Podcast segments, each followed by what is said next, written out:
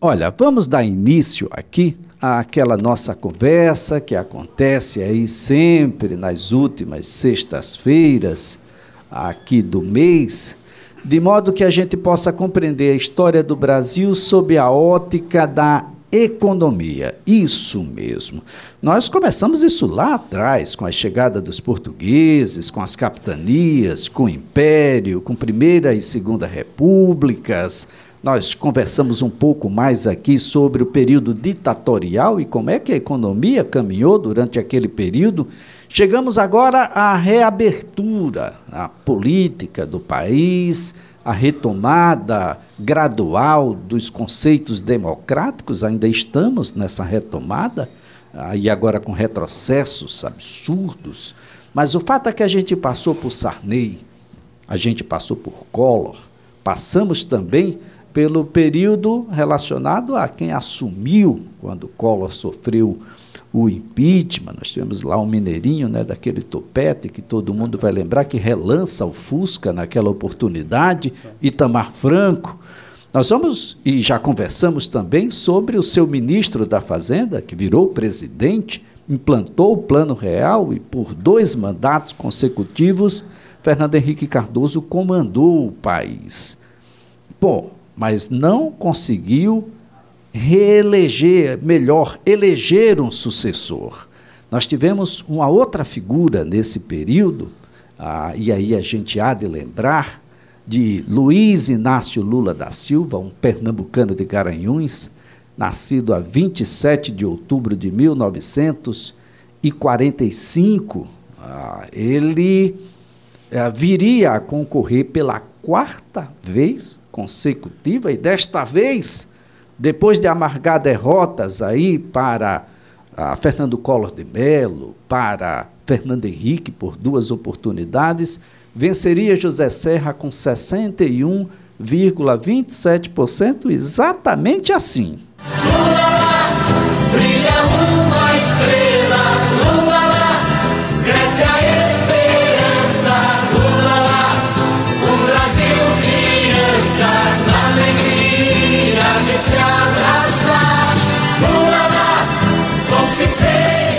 É, exatamente. Quem não lembra, né, desse slogan, dessa, dessa música que tomou conta do país, ah, exatamente no apagar, literalmente, no apagar das luzes do segundo governo de Fernando Henrique Cardoso. Esse é um assunto para o economista e professor universitário Lucas Sorgato. Professor, um bom dia.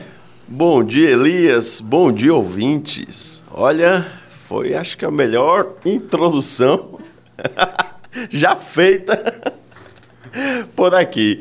Mas é isso mesmo, é isso mesmo, né? É, a gente está chegando na, na, concluindo. Vai ter mais esse programa e um próximo, né? Que a gente vai falar do governo Temer e o governo atual. Mas está concluindo esse nosso quadro que é, foi destacando os pontos econômicos da história brasileira de 1500 até hoje. Tá? Bom, e a gente chega agora na figura do ex-presidente Luiz Inácio Lula da Silva, é, e é um período muito interessante, tá? Período que ele tem as suas particularidades. Eu vou comentar aqui esses pontos, mas primeira coisa que a gente já tem que entender é: Lula assume com um cenário fiscal e macroeconômico muito melhor do que assumiu o FHC, do que assumiu é, Collor, do que assumiu Sarney. Né? Então, isso daí é muito importante a gente ter em mente. Por quê? Porque esses problemas macroeconômicos, principalmente a questão inflacionária, assombraram todos os seus antecessores foi corrigido ali ao, na, na criação do Plano Real.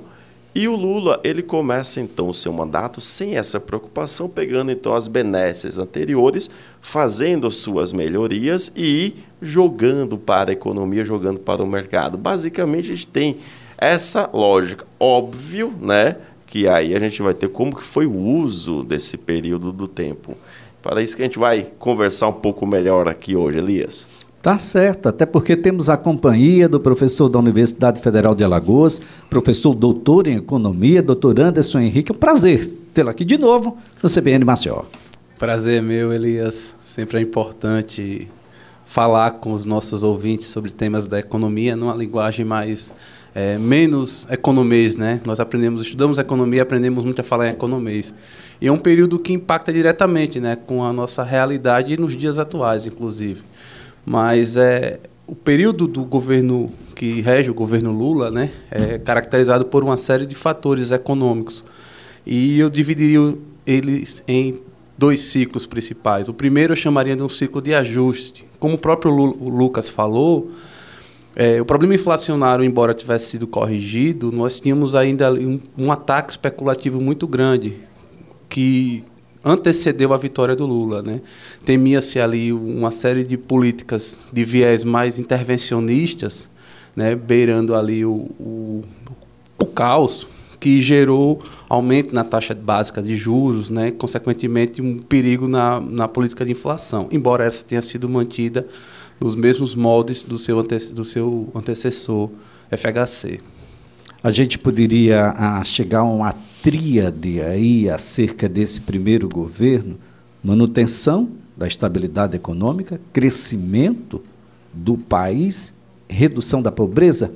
Olha, é mais ou menos isso do que acontece, né? Quando o Lula assume então 2002, ele vem de uma desconfiança no que seria o seu governo, tá? É feita então ainda no período eleitoral a famosa carta aberta ao povo brasileiro. Eu até li um pequeno trecho dessa carta na na, na vez passada. É, isso daí é importante para acalmar os mercados. Por quê, Elias? Só recontextualizando isso daí. Nas eleições anteriores, o Lula era muito mais incisivo nas suas propostas à esquerda. São muito interessantes. Mas não causavam um carisma tão grande, não puxavam os votos, de maneira como era colocada. Bom, um pouco antes das eleições, 2000, 2001, ainda foi feito um plebiscito comandado pelo PT para fazer um calote na dívida pública. Isso é importante a gente lembrar. Então, quando chega em meados de 2001 que o, a eleição está aflorada e se vê a figura do Lula como o vencedor, acontece algo chamado aumento do risco Brasil né? os países credores do Brasil, as empresas que investem no Brasil, o próprio FMI, ficou receoso porque se pregava anteriormente assumindo eu vou fazer aqui um chamado calote. Né? Devo, não nego, pago quando puder. Né? Parecido com outros é, artifícios que a gente tem aqui no Culturalmente. Brasil. Culturalmente. Isso acontece. Né? Bom, isso deve causar um temor muito grande. Essa carta aberta ao povo brasileiro, ela foi muito importante para que o Lula inicie o seu mandato com uma desconfiança muito menor do que era para ter sido. Tá? Muito menor. Então, você tem aí agora a base macroeconômica mais ou menos é, acalmada. Claro, aparecem outros problemas decorrentes do plano real, tá? evidentemente. Mas você tem uma base bem mais acalmada, e aí o Lula pega, olha, o que, que eu vou fazer agora? Tá? Essa parte está mais ou menos resolvida, o mercado tá, tá apostando que eu vou fazer um governo não tão radical quanto sempre preguei, tá? E tá, agora eu tenho que mostrar isso para o mercado. Vou começar a criar a minha equipe econômica aqui. Isso daí é muito importante, que ele coloca uma equipe. A gente começa a discutir equipe econômica e a, a, a importância dela para a eleição presidencial, mais ou menos a partir de Lula, 2000, a eleição de 2002 nem tanto, mas a partir da eleição de 2006, a gente já começa a saber, olha, quem são as figuras que estarão por trás. Tanto é que nas duas últimas eleições nós tivemos debates entre os próprios ministros dos candidatos. Isso nunca tinha acontecido na história. Né? Por quê? Porque a gente começa a ver, olha, é importante isso. Então Lula começa a mostrar quem é a minha equipe que vai me ajudar. E você olha, não é uma equipe tão radical quanto ele pregava. Então isso é muito importante também, Elias, para o início do mandato. É, é, é interessante que o, o, presidente do Banco Central seria o mesmo, é isso? Seria o Henrique Meirelles? Exato. Ou, ou seja, a gente faz uma transição ah, de uma social-democracia ah, para um partido um pouco mais à esquerda, o Partido dos Trabalhadores, mas o Banco Central mesmo. É isso, professor? É, exatamente. Né? E também a própria figura do Palocci, né? que era um apesar de ser um quadro do PT, ele tinha muito trânsito nos segmentos mais ligados ao setor produtivo, ligados ao setor financeiro, e a própria figura do Henrique Meirelles também. É, outro ponto importante também, né, que já avançando ao longo dos quatro primeiros anos de Lula, é o, a, o crescimento dos preços internacionais das commodities, né? O que é commodity, só para traduzir, né? É a exportação de minério de ferro, soja, combustíveis fósseis, né? O petróleo bruto.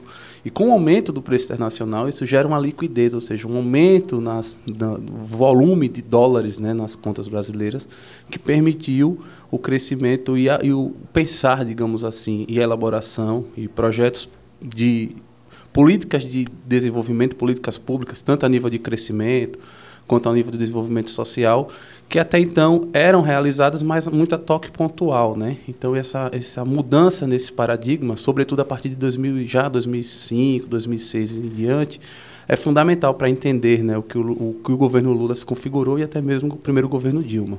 Exato. Aí vem uma questão muito importante que o Anderson fala, é onde a gente começa a ter uma valorização da Petrobras, né, quanto empresa a gente vai ter depois a descoberta do pré-sal, enfim, daqui a pouco eu entro nisso. Mas a figura da Petrobras e a figura de outros gigantes nacionais que serão instituídos por Luciano Coutinho, presidente do BNDES, na época, ela vai ser muito importante. Tá? Quando eu vou primeiro para a Petrobras, que você tem esse aumento do preço, do, do muito, um aumento substancial, o Brasil está aí, chega no que a gente chama de na autonomia da sua produção do petróleo bruto, então, em petróleo bruto, a gente de fato tem autonomia, não precisaríamos fazer nenhuma importação, mas o que a gente utiliza no dia a dia é o petróleo refinado. Dessa daí a gente não tem autonomia. Tá? Bom, isso daí, Elias, começa a exportar muito petróleo, começa a gerar muito dinheiro, grana, bufunfa. Então a Petrobras ela fica muito capitalizada, começa a crescer, começa a se desenvolver e começa a ser utilizada para desenvolver outros setores da economia. Por exemplo, a Petrobras é obrigada, então, a comprar suas máquinas e equipamentos na indústria nacional, na indústria local. Tá? Por quê? Para ajudar a desenvolver o meu parque industrial. Ela poderia importar, então, máquinas que poderia, mas ela é obrigada a comprar localmente ou comprar de empresas que utilizam componentes locais, 30% de, de, de, utensílios ou de equipamentos locais. Isso é muito importante para ajudar a desenvolver, então, uma cadeia produtiva ao redor dela. Tá? Funciona? Funciona muito bem por um grande período de tempo. É, mas chega-se um momento onde um aspecto político começa a passar um aspecto técnico, por assim dizer, e a vista, ou como é enxergada a Petrobras, ela muda aos olhos do público, aos olhos de uma massa da população. Isso daí é importante porque afeta as decisões atuais. Afeta as decisões atuais, até pensando nesse aspecto de própria privatização. É um ponto para a gente detalhar melhor depois. Muito bem, tá certo. Nós vamos aqui fazer um breve intervalo, vamos ao repórter CBN, mas daqui a pouquinho a gente volta a conversar sobre esse período do governo Lula. Lembrando que o ex-presidente da República chega a Maceió, tem encontro com lideranças e, claro, tudo isso com vistas às eleições de outubro deste ano de 2022. São eleições gerais para presidente da República, governador, senador, deputados federal e estadual.